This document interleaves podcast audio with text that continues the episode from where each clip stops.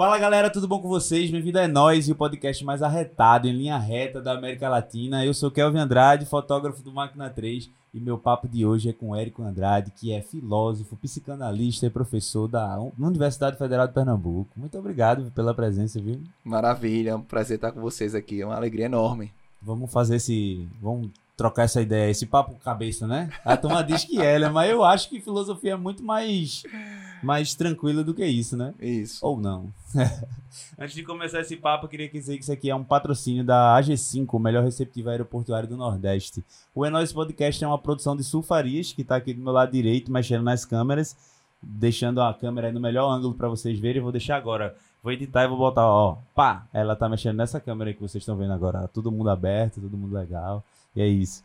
E Máquina 3. Então já se inscreve aí no canal, ativa o sininho das notificações. É, segue a gente lá no, no, Instagram, no TikTok, no Twitter, em todos os lugares aí que vocês acharem, a gente vai estar tá lá. É Nós e Podcast. Vamos embora para esse papo que vai ser massa. E aí, meu querido, tudo massa? Tudo jóia. Véi, que doideira, né, véi? Eu, eu sempre quis estudar filosofia, tu acredita? Eita, Mas massa. me deram um livro aquele, eu acho que é Os Grandes. Era um negócio assim, Os Grandes Pensadores, umas paradas assim. Eu comecei a ler e não entendia nada e desisti. é, que é uma doideira, né, velho? Essa parada da linguagem acadêmica. Isso. Mas me explica um pouco sobre assim, o que faz a filosofia, o que faz a psicanálise e tudo mais. Maravilha, né? Acho que o ser humano ele tem uma inquietação que atravessa várias culturas. Uhum. Talvez não todas, mas um bocado. É.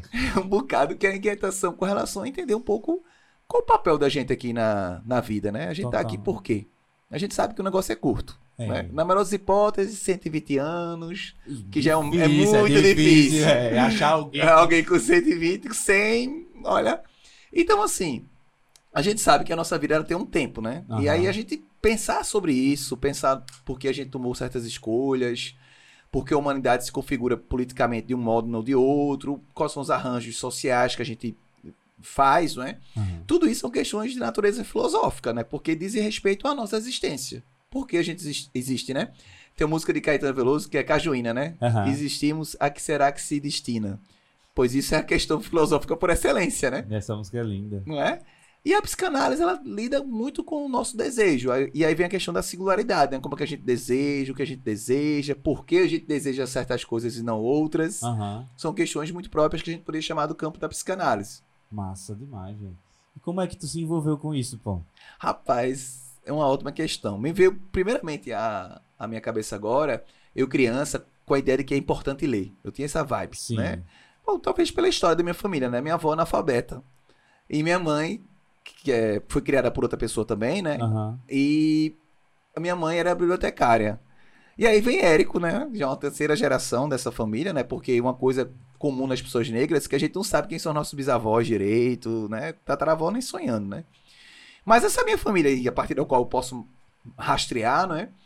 Eu fui a terceira geração, né?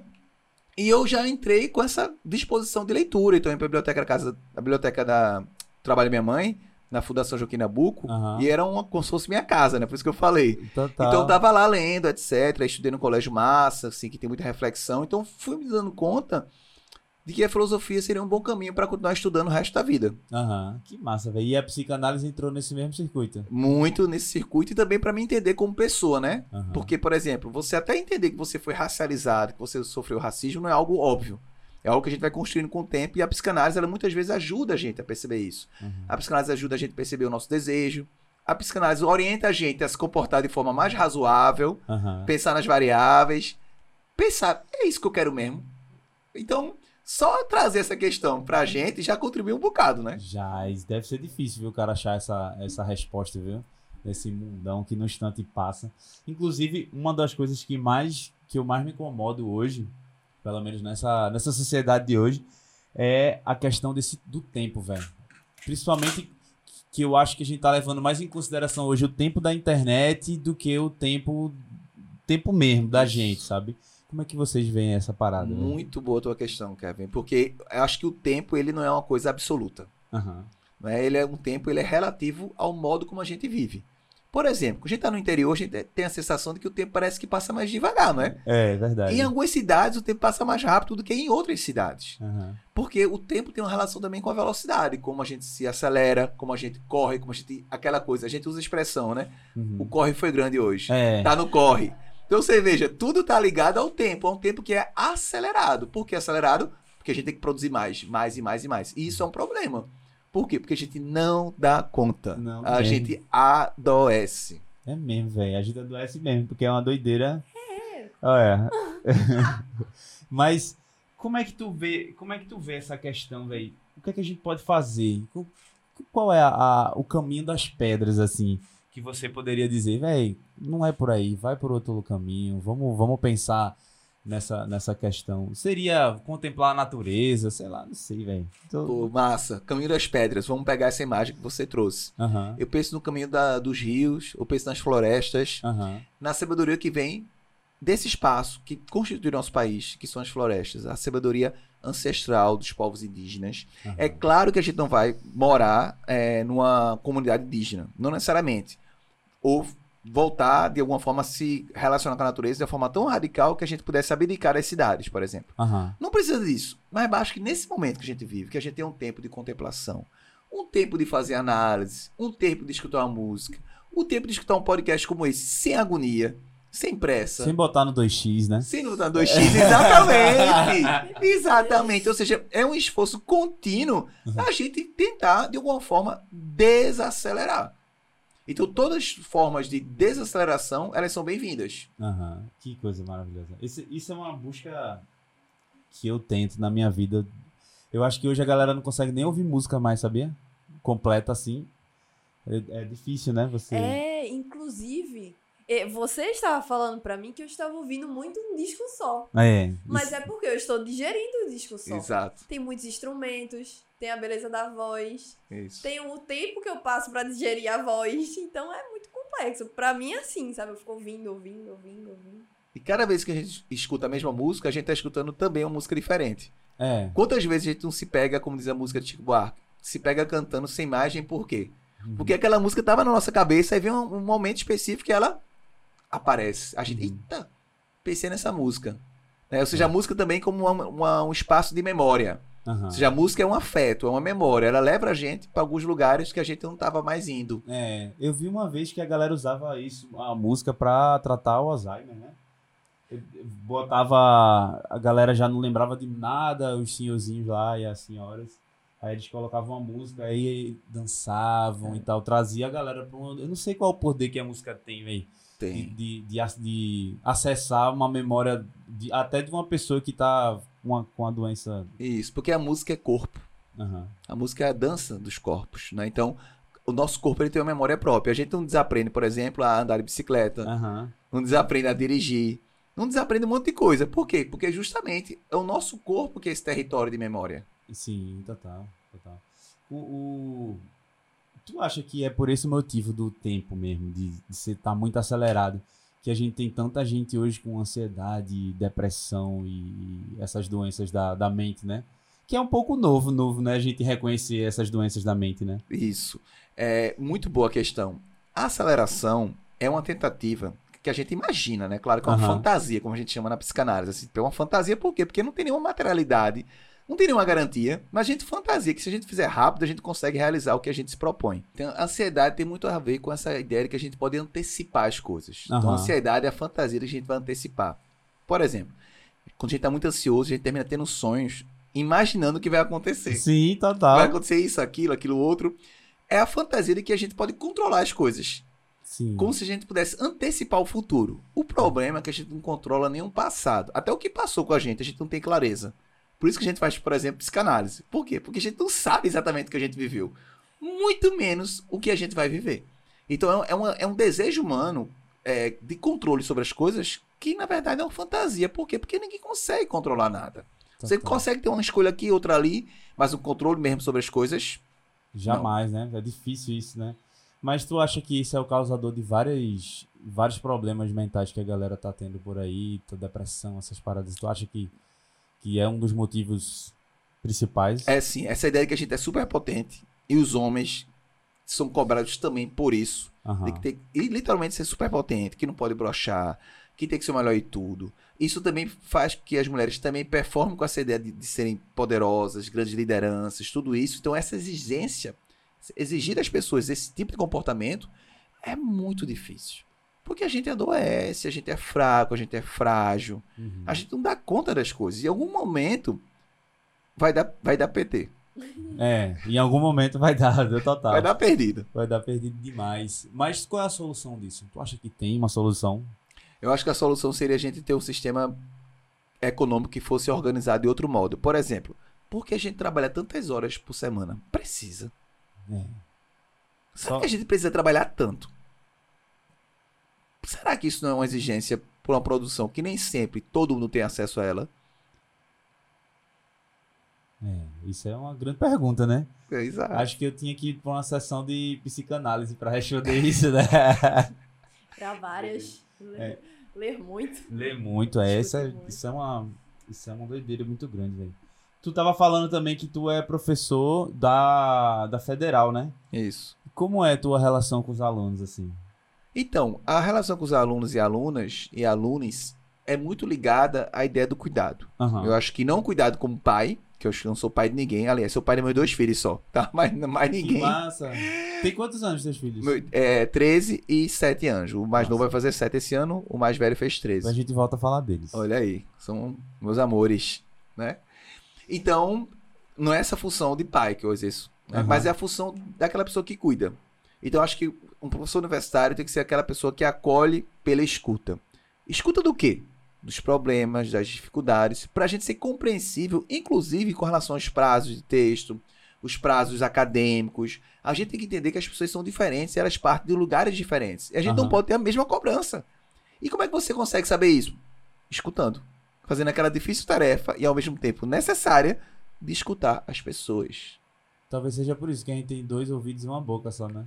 Pois Pra é, olha aí.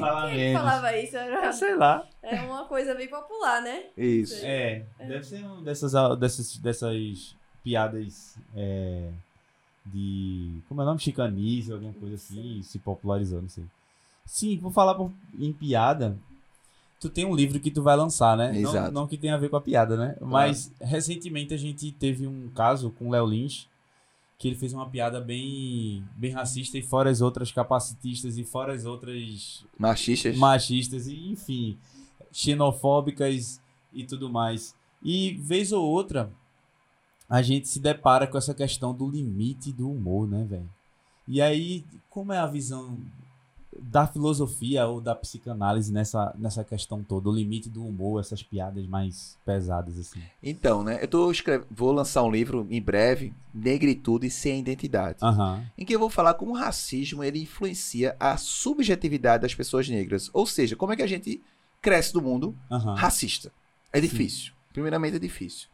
E o racismo, ele não vai ser igual ao que era na época da escravidão. Sim. Mas ele vai ser ele vai estar presente com outras formatos, com outros formatos, com outras é, maneiras de existir. Uma delas que persiste até hoje é o que a gente chama de um racismo recreativo. Recreio, né? Aquela palavra que a gente gosta quando, é, co- quando tá no Aham. colégio, né? Que é poder brincar na hora certa. Então, o racismo recre- recreativo é aquela ideia de que o racismo é uma brincadeira. Sim. Como o recreio de uma criança. Ah, Aham. só uma brincadeira. Mas uma brincadeira que sempre incide, que sempre bota pra baixo as pessoas negras. Então, que brincadeira é essa? E que brincadeira é essa que eu tô fazendo quando as pessoas estão dizendo que não gostam? E eu insisto. Então, isso é uma construção do racismo contemporâneo. Do racismo que existe hoje. Que não é aquele mesmo racismo da escravidão, mas é um racismo que continua derrubando a autoestima das pessoas negras. Sim, total. Muito, muito bem colocado isso.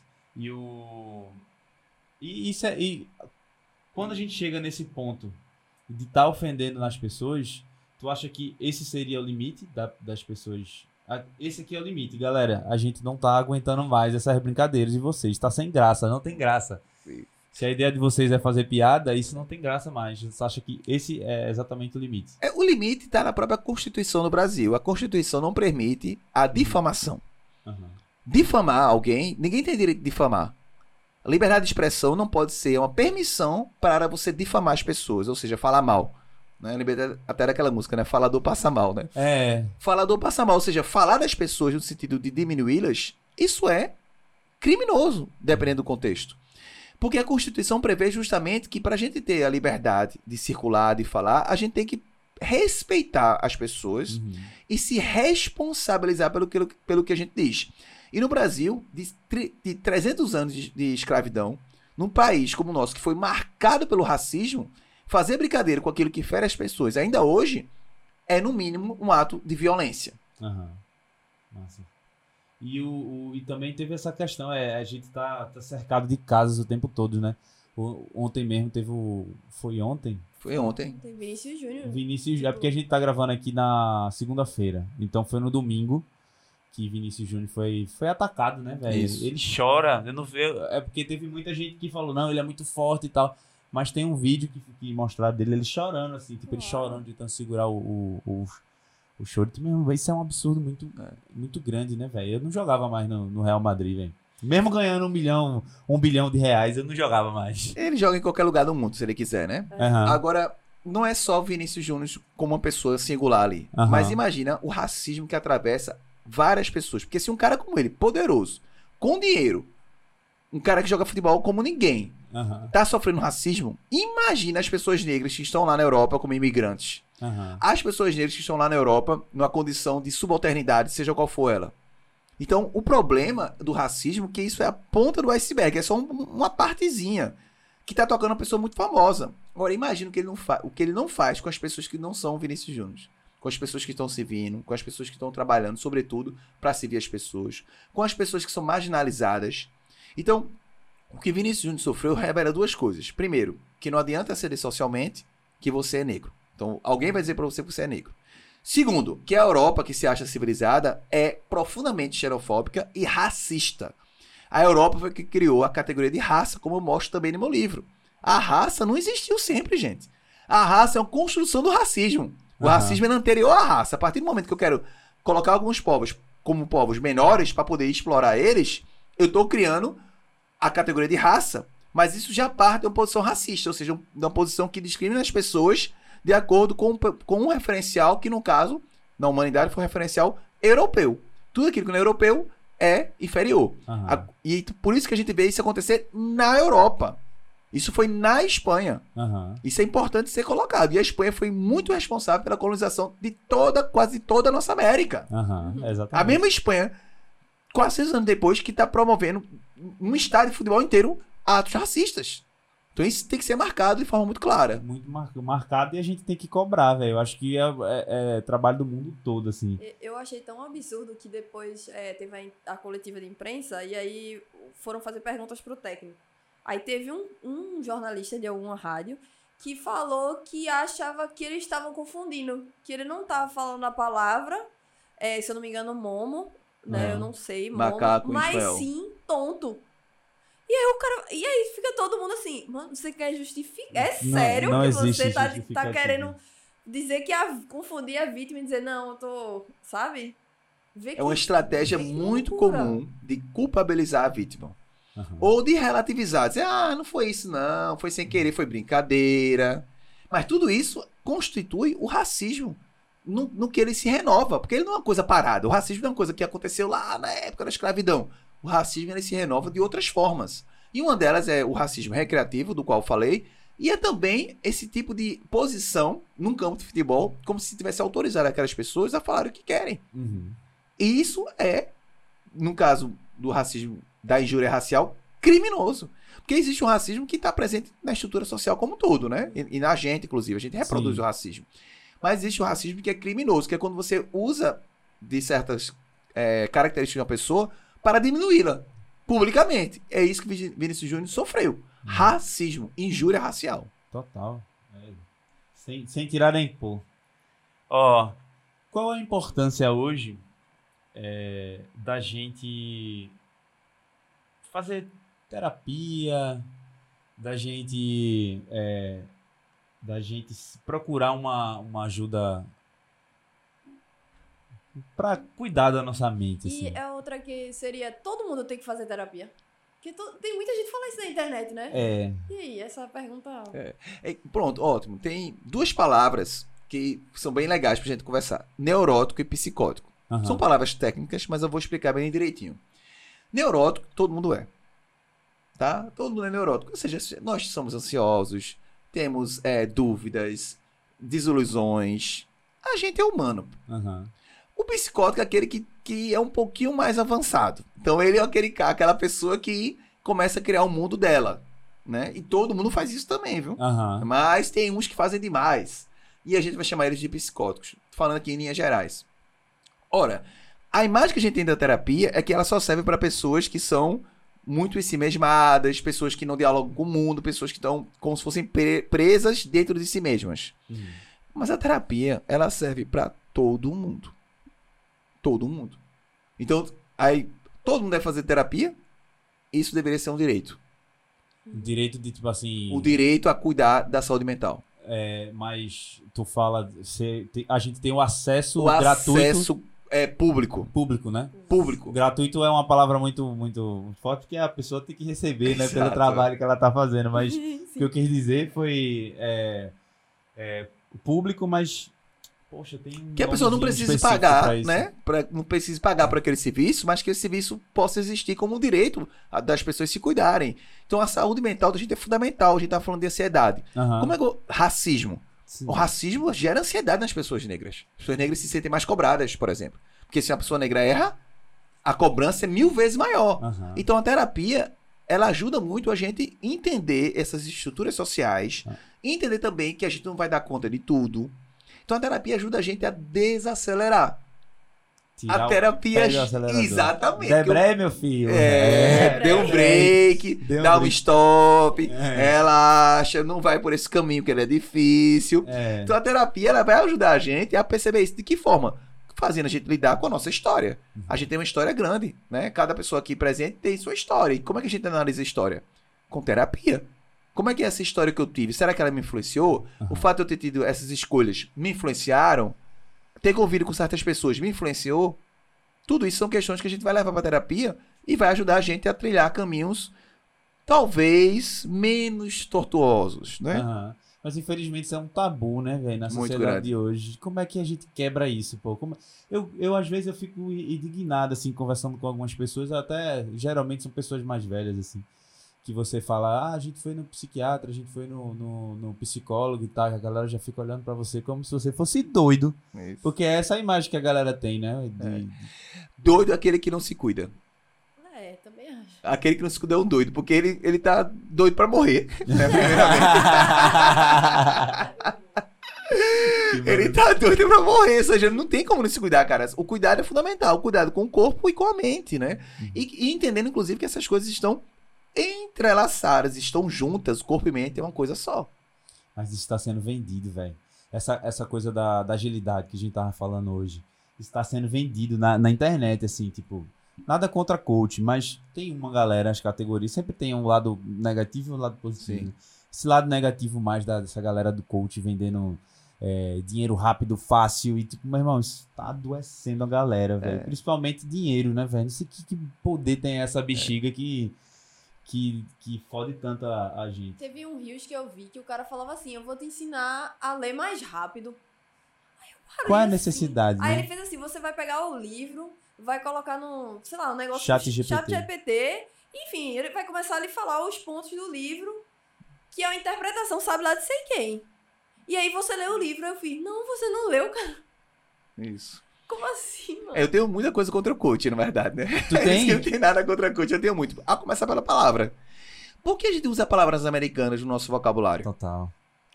Isso já é sinal de uma colonização americana na nossa cultura. É óbvio que a gente pode usar palavras de várias culturas, mas a forma da gente usar a palavra americana coach, o fato dessa palavra estar circulando aqui no nosso ambiente, Uhum. demonstra várias coisas, dá várias notícias, Aham. dentre as quais que existe um país que monopoliza um modo a gente ser.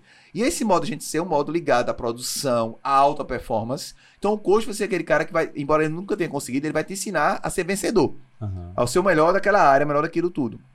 E ele vai ensinar isso sem, muitas vezes, sem nem um compromisso ético. É. Ou seja, por exemplo, qual o sentido da leitura? Se não for pra gente con- conhecer melhor a gente mesmo, conhecer melhor o mundo. Então é como se as coisas perdessem o sentido para que o dinheiro imperasse. É a cultura americana, né? Time is money, né? O Aham. tempo é dinheiro, né? Então tudo é dinheiro. Então, ok, mas a vida não se compra. A existência, a sua profundidade, a música, a dança, essa conversa aqui, ela não pode ser valorada tão facilmente. Aham. E ao mesmo tempo é aquilo que importa pra gente. Total, velho. Tu tá ligado nessa onda do, do chat GPT agora? Tô ligado. E aí, velho, o que é que tu acha dessa doideira, hein? Eu acho que vai ajudar muito a vida da gente, fazer ofício da universidade. que maravilha. vai ajudar muito o trabalho burocrático, né? Eu acho que não tem problema a gente facilitar a vida da gente, né? A minha Aham. agenda é corrida aqui, né? Mas assim, o ponto é que, obviamente, a gente não tem como substituir a nossa interpretação por um motivo muito simples. É ela que importa. O que importa é como eu interpreto o mundo, como eu leio, Uhum. como aquele livro me toca, como aquele livro pode fazer parte da minha pele com a tatuagem, por exemplo. Uhum. Como é que essas coisas me movem? E isso não tem pra que ter alguém dizendo por você. Aham. Tem uma coisa que tá acontecendo no negócio já de GPT que é muito doido, assim. Eu tô estudando até- pra entender o que é que tá funcionando, é que nem eu falei tu. Eu sempre vou, tipo, ver tudo pra poder ter uma opinião, né, sobre o negócio. E aí o que eu tô me assustando, o que eu tô me assustando muito é a, é a exatidão com que o chat GPT faz as coisas. E uma coisa que me incomoda é que a galera tá o tempo todo. É o fim das profissões tradicionais. Já o quê." morreram tantas profissões. É. Já mataram tantas. É, Já mataram, mas eu tô aí, resistindo até agora. Pois é, pois é. Aí agora estão dizendo que vai morrer os editores de vídeo. Que vai morrer. E eu tô doido que a galera invente um negócio logo pra editar Oxi. vídeo mais rápido mesmo. Porque. Quem não, hein? É, mas assim, é porque eu, eu entendo que tem gente que fica com medo, né? É. E aí gera ansiedade. É, meu Isso. Deus do céu, tá tudo ligado nesse mundo, viu? É. Tá tudo ligado. Tá tudo misturado. Eu queria falar sobre teu livro, quando é que ele vai lançar. O que que tu falou? Disse, ah, tem um capítulo que é sobre raça. Isso. Aí fala mais um pouco sobre ele. pra Que maravilha. Então, uma coisa, é- esse livro deve ser lançado, é, eu espero que em junho ou julho. Ele vai sair por uma editora de São Paulo chamada N-1, que é uma editora que tem feito um trabalho muito interessante de trabalhos mais arrojados. No sentido que não são trabalhos tradicionais da filosofia, por exemplo, nem da psicanálise. São trabalhos que questionam mesmo a própria filosofia e a própria psicanálise. Aham. Questiona a partir de que ponto? Da raça. A gente não pode pensar nada no Brasil se levar em consideração as questões raciais. O racismo, ele estruturou o nosso país, ele dividiu o nosso país, ele é o produtor da desigualdade social brasileira. Então o racismo é fundante na nossa civilização brasileira, por Uhum. assim dizer. Então o meu livro vai- mostrar que o racismo roubou muita coisa da gente que é preto. Mas roubou uma coisa que a gente não, não se dá conta muitas vezes, que é a nossa singularidade. Ser érico. Por que o racismo roubou isso de mim? Porque o racismo quer que eu esteja o tempo todo falando de raça, Aham. como intelectual que eu sou, né? O racismo está o tempo todo dizendo que eu sou menor, inferior. E o racismo está o tempo todo cobrando de mim mais do que cobra dos outros. E a gente está no Nordeste, como eu tenho alguma, assim, né? Tenho algum conhecimento em vários lugares do Brasil. Você é cobrado muito mais por você, inclusive, também ser do Nordeste. É. Então, é, são várias camadas, e o Nordeste é o lugar onde tem mais pessoas negras no Brasil. Junto com o Rio de Janeiro, né? verdade. Mas nos lugares que mais gente. Então, percebe que tá tudo articulado em torno da raça. Então, meu livro quer mostrar que as pessoas negras elas são singulares. Elas têm dúvidas, hesitações, paixões, desilusões. E que a nossa vida não precisa ser pautada no que as pessoas brancas dizem. E eu, quando falo pessoas brancas, eu falo de um conceito que a gente chama de branquitude. Ou seja, não é que toda pessoa branca está cobrando de mim alguma coisa. Aham. Mas a estrutura social ela é tal, ela é de maneira feita para as pessoas brancas que no final das contas eu tô sendo cobrado. Por exemplo, você vai para o outdoor, mulher, pessoas brancas. Basta botar lá no Google pessoas. Vai aparecer uma parte brancas. Aham. Naquela imagem, pessoas. Ou seja, é essa construção social que constrange as pessoas negras a elas, para se conhecerem como humanas, muitas vezes ter que se vestir como brancas. Ou deixar suas culturas tradicionais, se adaptar a um modelo que muitas vezes é estranho a ela. Não é? Então, o meu livro é para dizer o seguinte: olha, não existe uma identidade negra, mas existe uma experiência de ser negro que passa justamente pelo racismo que a gente sofre, claro, mas passa também pela forma como a gente resiste. Então, o corpo negro ele criou a cultura brasileira de certa forma, porque ele criou justamente pela cultura um espaço de sobrevivência e de resistência. Uhum. Então, no corpo negro, resistência e existência coabitam ao mesmo tempo, existem no mesmo tempo. Por quê? Porque o frevo da gente, por exemplo, o cara vai dar uma parada na pessoa, a pessoa pula. Aham. E aí vem um frevo. O frevo é esses passos de defesa, mas não uma defesa qualquer, é uma defesa alegre. Uhum. Como a roda é a roda de samba, é a roda de capoeira. é a roda de ciranda e a pomba é a pomba que gira. Aham. Que massa, velho. Queria falar uma coisa? Não. O... o, o- Tu gosta bastante de música, né? Gosto. Dá pra, dá pra perceber. E agora que, tu, fal- agora que tu falou de frevo, eu parei pra pensar assim, a, a- não sei se tu já estudou sobre isso, já viu sobre a influência do, do- da galera preta no, no frevo? Tu já viu isso? Sim, tem muito, muito, muito. O carnaval brasileiro é negro. Aham. E o carnaval é uma expressão política. Quem é aqui de Recife sabe muito bem, Recife e Olinda. O carnaval da gente é político. O Claramente Axé Pouco político. tá aí. O Axé Pouco tá aí. Acho que pode é falar. pouco, vários blocos de carnaval, blocos que eram ligados aos trabalhadores e trabalhadoras. Aham. Então, os passos muitas vezes fazem, fazem é, referência a instrumentos de trabalho.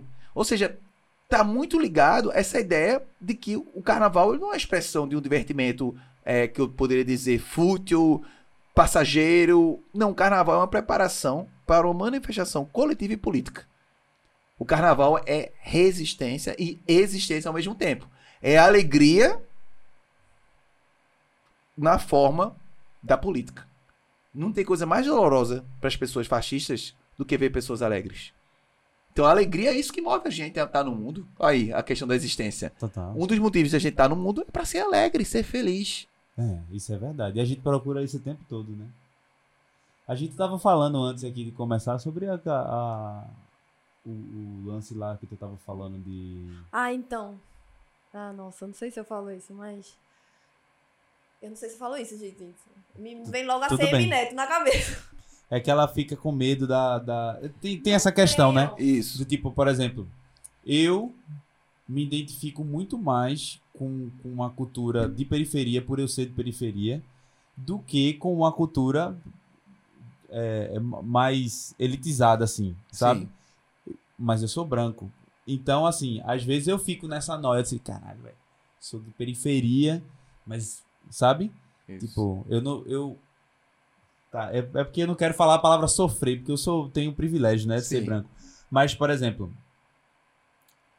eu, eu consigo entender que eu só cheguei a fotografar os eventos que eu fotografei e as coisas que eu fiz. Foi mais fácil pra mim, muito mais fácil, por ser branco. Sim. Se eu fosse, se eu morasse no mesmo lugar que eu morava no Ibura e fosse preto, eu talvez eu não teria conseguido com tanta facilidade é, o, espaço que, que eu consegui. E aí fica aquela coisa, né? Que na periferia a galera tirava onda comigo, ah, o playboy, não sei o que, não sei o que. E fora, eu sou periferia igual a todo mundo que mora na periferia, entendeu? Porque a galera reconhece pelo jeito de me vestir, pelo jeito de, de agir, de falar, tá ligado? Pelas coisas que eu consumo. Pensei, "Ah, esse negócio aqui é legal, esse aqui não é, isso aqui, enfim. E aí gera essas questões pra gente, né? Tipo, por exemplo, uma questão que. Qual é o lugar do branco? É, porque tem aquela coisa do branco aliado, né? É, exato. Qual é o lugar do branco nessa, na situação inteira, assim, do, do racismo? Primeiramente, fazer esse esforço que você tem feito. Entender-se como branco. Aham. Porque parece como se branco fosse cor de pele. Né? O branco É. fosse universal, absoluto, padrão para tudo. Então, entender-se como branco é entender que só existe o negro porque existe o branco. Isso, Uhum. do ponto de vista histórico, é literal. Não tinha sentido chegar para a África, lá no século XV, XVI, olha, vocês são negros. Oi? Tem nenhum sentido. Aham. Isso é uma construção europeia para justificar a exploração de um povo e de um continente. Então não existe. Agora, essa construção do negro ela só foi feita porque antes do negro teve quem? O branco. Então é importante que as pessoas brancas tenham consciência de que são brancas. E num país como o nosso, racista, ser branco, mesmo na periferia, vai te dar uma vantagem em relação àquela pessoa negra. Não quer dizer que Uhum. você está dado, que você vai conseguir, que você vai. Claro que não. Porque o capitalismo está aí para detonar todo mundo. É. Mas assim, você vai ter menos dificuldades por ser branco, Com embora certeza. seja periférico. E é importante dizer que não existe a identidade negra. Assim, a- o negro é, pá, um, um protótipo, um modelo, uma figura, um exemplo específico que diz que pode resumir tudo que é ser negro. Ser negro é também uma ação política de reconhecer que sua tonalidade de pele é motivo de você ser racializado Uhum. De maneira inferior. Ou seja, como é que eu sei que eu sou negro? Algum branco vai lhe dizer. Não tenha dúvida disso. E quando uma pessoa negra, mais retinta, olhar pra você e reconhecer você como um irmão, como uma irmã, tenha certeza que você é negro. A Sueli Carneiro diz muito disso, né? Ou seja, o Brasil, é óbvio que o Brasil tem vários tipos de negros e negras. Uhum. Mas justamente por não existir um tipo ideal, é que existe. É que eu, eu, Érico, por exemplo, posso me chamar de negro. Por quê? Porque não existe um negro absoluto. Existe um negro que é de acordo com os contextos do brasileiros. No Brasil, certas pessoas são negras. Uhum. Por quê? Porque elas têm algum traço de negritude, seja a pele, seja o cabelo, seja o nariz, seja a mistura disso. Uhum. E claro que vai ter pessoas que estão lá ali no limite, que a gente não sabe dizer bem. Faz parte. Qualquer coisa tem limite, gente. Aham. Agora, em geral, ser negro é assumir uma postura política de entender-se, primeiramente, como racializado, como uma pessoa que sofre racismo, porque tem negro que quer dizer que não sofre. Ele tá mentindo pra, pra Uhum. ele mesmo. Total. Não é? Eu tava dizendo, quando eu cheguei aqui ao prédio, o cara perguntou: você vai prestar serviço onde? Qualquer lugar que eu vá. E se eu tiver com roupa de bicicleta, tipo assim, só aquela camisa de bicicleta, né? Aham. Ou uma- chegar de bicicleta em um ambiente, que eu uso muito a bicicleta como transporte. É impossível alguém dizer que eu vou dar uma palestra no ambiente. É impossível. Total. É impossível. Ou seja, isso é um racismo. Agora não é porque a pessoa que está fazendo aquilo ali é maldosa. Ah, vou dizer que esse professor, na verdade, é um entregador de pizza, né? Como se fosse um problema ser entregador de pizza. Claro que não é. E nem, nem tampouco é uma grande coisa ser professor. É. Agora, por que a gente que é negro está sempre colocado na condição de servir as pessoas brancas? Essa que é a questão. Essa, é nisso que está o racismo. É Aham. colocar a gente sempre na condição de servir. Você tá no bar, alguém vai perguntar pra você a preço dessa cerveja. Né? Então, é, você tá sempre no, no lugar daqueles que estão pra servir. E o que, é que as pessoas escravizadas faziam? Serviam. Essa é a continuidade que tem com a escravidão. Estou ansiosa pra esse livro, tá? É, eu Quero também. muito ler. Eu também, tô louco, tô louco que ele saia logo, eu vou poder É. lerem e me dizer o que acharam, né? É, que massa. O que, é o que tu tá falando muito é sobre colorismo, né? Isso. Mas isso pega muito aqui, tipo, no, no Brasil. Eu vi que nos Estados Unidos eu assistia uma série que era Blackish. Não sei se já assistiu. Não vi, não. Ah, ela é engraçada demais. É uma série maravilhosa, assim, que são, tipo assim, tem aqueles condomínios gigantescos no- nos Estados Unidos que só mora gente milionária, bilionária, e tem uma família preta lá. E aí a galera fica, tipo, toda, o que é isso? O que, é que tá acontecendo e tal? E aí o cara, dentro dessa série, ele aborda várias questões sobre o racismo. Aí tem um episódio sobre o colorismo, porque o, o marido, ele é um pouco mais retinto, e a mulher é mais, é mais, mais clarinha, assim. Uhum. Então a galera fica tirando onda com essa coisa. Ah, mas passa no comercial da, da, da manteiga, não sei, um negócio assim. Margarina. É, da margarina. Passa Aquele não sei comédia, aonde. né? É, porque é bem É. comédia, bem comédia, assim, bem interessante de assistir, assim. E, e tem essa coisa do pardo, né, velho? E Aqui É. tem essa. A, a- tem um comentário. Tem uma menina aqui da Cabrochas, Uhum. que ela veio pra cá. E ela fala sobre uma coisa sobre a solidão das mulheres pretas. Uhum. E aí, o comentário, a maioria dos comentários, a, a galera fala isso. É, Oxê, uma preta com pele branca, como é que pode? Sabe? Tem, tem, tem isso nos comentários. É porque eu saio apagando tudo assim. Sei. Mas eu acho que se catar até tem. Mas é, é- sempre vai. a- Tem o fiscal de cor do outro, né? É. Sempre tem o fiscal, o sommelier, o sommelier racial. Sommelier. o fiscal de cor. Então, assim, um, um critério fundamental, não é o único, mas fundamental para a pessoa se reconhecer como negra é ela se autodeclarar. Uhum, O pardo foi uma categoria criada pelas pessoas brancas, aham. não é? E essa categoria se viu para algumas pessoas que eram negras de pele clara ou negras, enfim, com essa variação que o Brasil tem que é enorme, conseguirem driblar certos esquemas é, racistas que impedem a gente de, de alcançar certos espaços. Então a gente tem um, um pensador, Martin Ken, já morto, né, Francis Fanon, que ele dizia que a gente vestia uma máscara branca aham. para poder entrar nos espaços, né? Então é claro que você conseguiu, de forma estratégica, superar certas barreiras se colocando como um pardo. Agora o pardo é uma fantasia que não existe. As pessoas são negras. E, e por que eu estou dizendo isso? Porque justamente não existe a identidade negra. Existe uma experiência de ser negro que é uma experiência de ser racializado. uhum. Então as pessoas sofrem racismo. Quem é negro sabe que é negro, não precisa ter dúvida. Pergunta pra polícia quando ela chega na comunidade carente lá, ou chega numa- numa- nas quebradas, se ela vai ter dúvida quem é, ou não- quem é ou não negro. Zero dúvida. Então a gente sabe.